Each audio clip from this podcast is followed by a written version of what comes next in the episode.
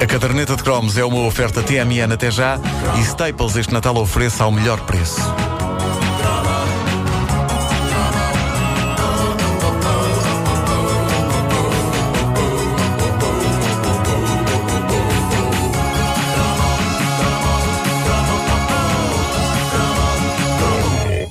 Bem, eu tenho de começar com um momento em que me retrato. Vou por isso pegar nesta tela e neste carvão e iniciar.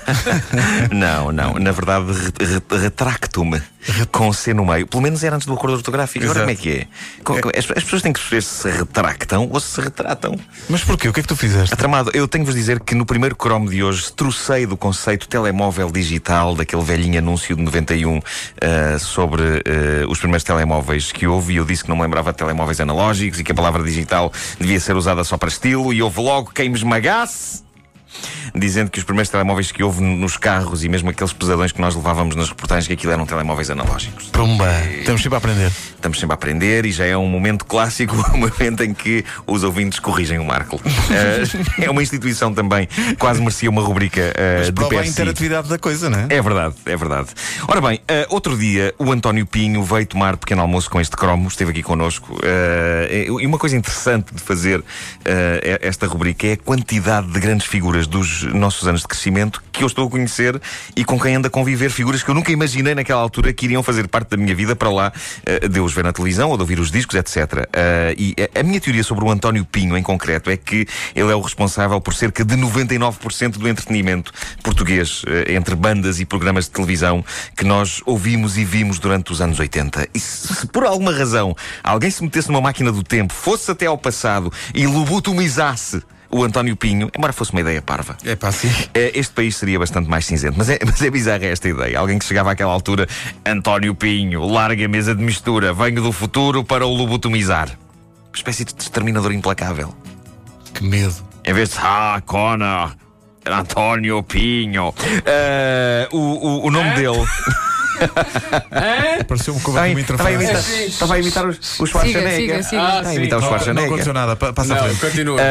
O, o- o- o- na altura do Exterminador, ele ainda tinha um sotaque Sim, bastante acentuado, austríaco.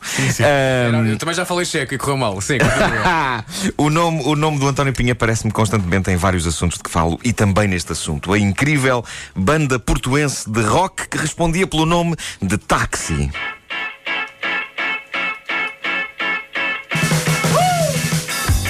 Já não é a primeira vez que esta música passa na caderneta de cromos. Passou quando verdade. falámos precisamente das chicletes. Foi um amigo meu que chamava aos táxi os. hum, como é que era? Os police de Paranhos. Porque eles tinham muito de. Pois de é, police. tinha, tinha, tinha. João Grande, Henrique Oliveira, Rodrigo Freitas, Rui Taborda, eles começaram em 1979 e se o Rui Veloso é considerado o pai do rock português, eu diria que os táxi deviam fazer um teste de ADN, porque me parece que também são sérios candidatos a esse título. É pá, mesmo. Talvez até de forma mais pura, porque o Rui Veloso tinha, e, e entrava mais pela, pela onda dos blues. ah, e, ah, no, no entanto, há, há canções dos táxi que fazem com que o título de pais do rock português não seja nada descabido ah, aplicado a eles quando apareceram. Eles, eles apareceram, no fundo, como os nossos pequenos e, no entanto, grandes.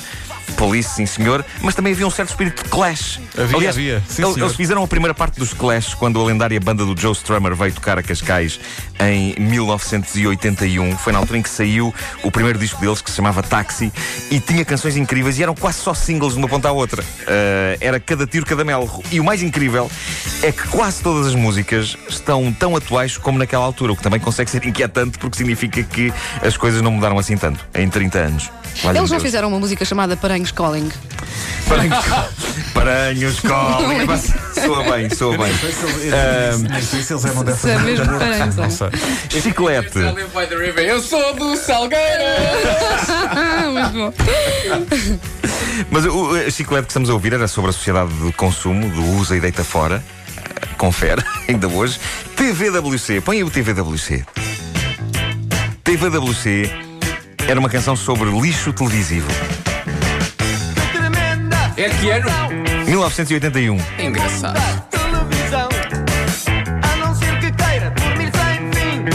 Então ele é melhor que Loremi. E se falo desta maneira. É por ela ser tão fuleira. Mas de que é que eles se queixavam naquela altura? Eles tinham a balada de 30 a passar em horário nobre. Tinham o tal canal. Tinham o Passeio dos Alegres. De que é que eles se queixavam? Eu- Quem vê TV sofre mais que no WC é um verso extraordinário. Clássico. Eu acho que este single saiu com 30 anos de antecedência. Na verdade era para sair, era para sair hoje em dia. Logo depois,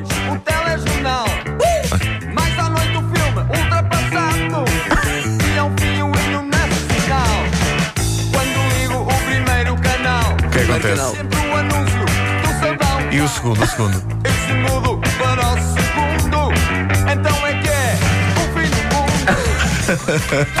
Não estavam contentes com nada, caramba.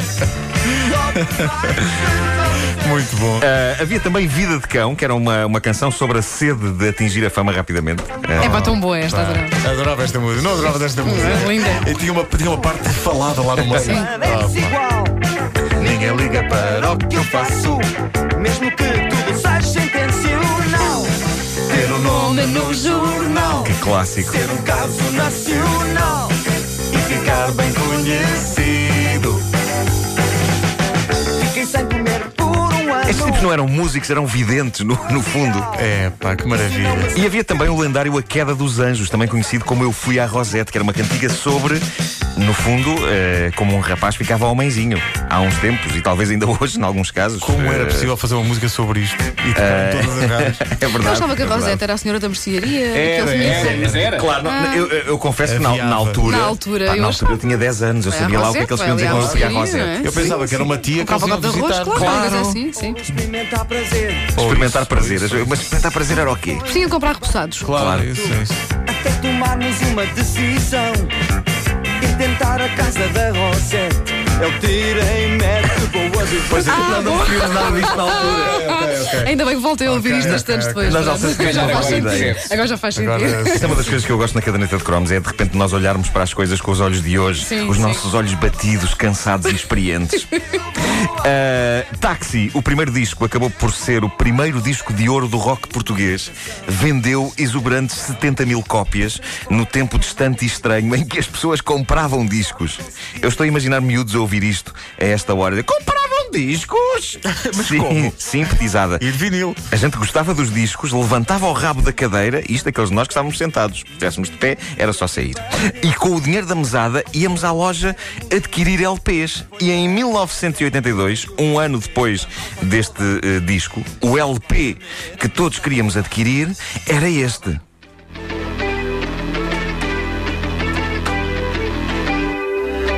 Isto é uma grande canção. Isto é uma Incrível. canção notável. Incrível. E porquê é que nós queríamos adquirir Confissão. este disco? Este disco chamado Cairo. Isto faz lembrar as noites do Tóquio no Caixa de Toré. Ah, maluco! Ai! Tóquio, Cairo, tudo. Ele não ia, ele ouvia falar. Claro. São coisas que os amigos lhe contam. E isto tinha uma característica. Cairo, especial, Cairo, é verdade. É, este é um grande disco, não é, não é à toa que é considerado um dos melhores de sempre da música portuguesa. Ah, mas o, o que começava por tornar Cairo num dos objetos mais desejados pela juventude de 1982 era o facto de ser o primeiro disco da história, possivelmente da história da humanidade, que vinha dentro desta lata. Eu tenho aqui a lata. Ah, temos a webcam ligada ou não? Temos, agora, temos, agora temos. Vou, vou mostrar, para as pessoas que estão a, ouvir isto em direto, eu não resisto, vou-me pôr de pé e vou mostrar a lata do disco eh, Cairo dos Táxi. Eh, cá está. Podem ver agora, estou aqui de braço erguido a mostrar a lata. Hã? Eh, é- lata essa que eh, o Pedro Ribeiro tinha aqui na rádio. Tu É tinhas verdade. aqui um, um Foi exemplar. Foi um ouvinte que, que enviou. Uh, um exemplar de 1982 autêntico do Cairo em sua lata e, uh, tal como eu me lembrava. Em minha uh, Em sua lata. Uh, dependendo da maneira como a lata tinha sido fechada, da última vez que o disco tinha sido ouvido, podia ser horrível tentar abri-la outra vez. não era fácil, Uh, não. sobretudo para quem, como eu, não tinha unhas. Permitam-me que tente abrir a lata aqui em direto. Eu até te peço que tires a música só para, para, para- para as pessoas se aperceberem do.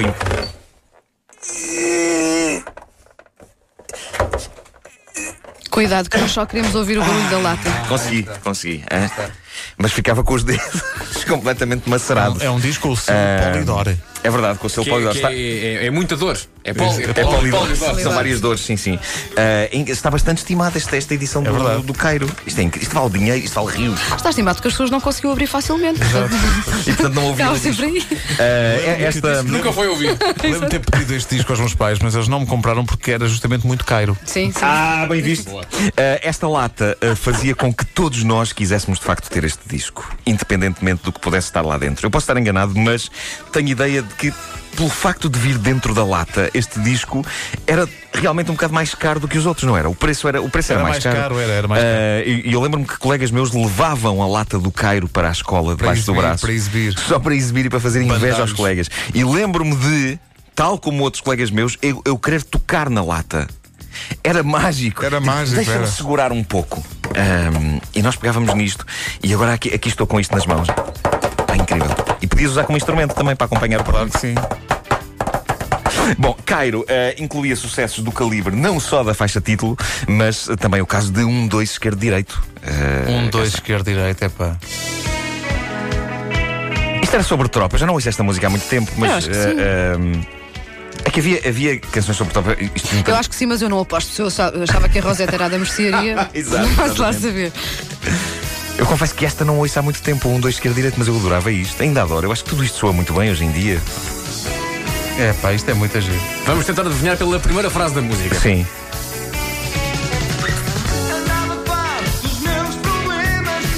É só matemática.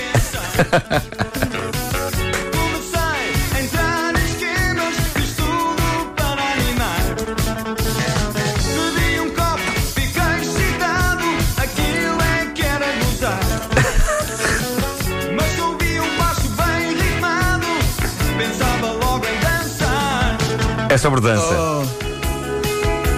Cada um está para o seu lado. Isto tem quantos anos? Isto quase que, quase que merecia. Isto, isto é de 82, 82. Vai fazer 30 anos para o ano. É pá. Linda, pá, assim. Era, era sobre. No fundo, isto dava, dava direito a uma coreografia. É uma coisa- isto feita. já antecipava o princípio Wakefield, não é? Sim, sim, sim, sim, sim. Não é, portanto, sobre tropa. Ah, sobre tropa era Eu Não Quero Ir à Máquina Zero do Rio. Exatamente, Ah, exatamente. canção Exatamente, mítica, pois era, pois canção mítica. Os Taxi gravaram ainda mais dois dis- discos, eh, Salute e The Night. The, The Night to- era tudo cantado em inglês e depois retiraram-se de cena. Cada um seguiu o seu caminho. O Henrique Oliveira e o Rui Taborda. O Rui Taborda acho que também estava metido nisto. Eles tornaram-se em criativos produtores de televisão. Estiveram por trás de clássicos como Claxon ou Major Alvega, o que lhes dá um currículo incrível. E, E recentemente fizeram um em reuniram-se- inglês. The Night, The Night. Mas The nessa Night, altura eram os cab, não é? Eram os, eram os cab, Yellow Cab.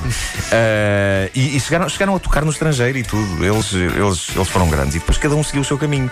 O João Grande, o vocalista, acho que depois trabalhava na, na- na- no, no ramo bancário, não era? Era, não acho que sim, acho que sim. Eh, Tinha um carisma muito particular em palco. Olha, eles reuniram-se há pouco tempo É eh, e, e estão com bastante bom aspecto todos. Eu não Pois sei o que é que eles devem ter o elixir da eterna juventude. Sim, sim, sim. Porque eles estão, eles estão a muito próxima passivos. vez, promete-me, Nuno, que a próxima vez que fizermos eh, caderneta de cromos ao vivo, convidamos os táxi. Tem que ser, tem que Epá, ser. tem que ser. Eu conheço o Henrique Oliveira. Com uma nova versão e de é, TVWC. e é super simpático. Aplicada a 180 canais da box.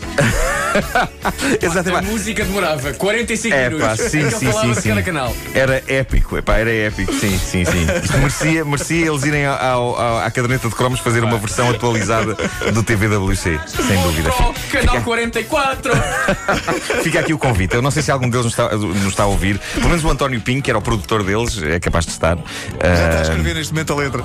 está, está, sempre que ele não para. Ele não Está para. a escrever sim. a parte do Odisseia. É pá, a lata do Cairo. Eu tenho nas mãos a lata do Cairo, meus amigos. Mude para, mude para o Zen TV. Tenho vontade de fazer xixi, porque acontece. Sim, sim, sim, sim. sim. Por causa do mar. Calça, Dá, por causa do mar. É só água, é só água, é só água.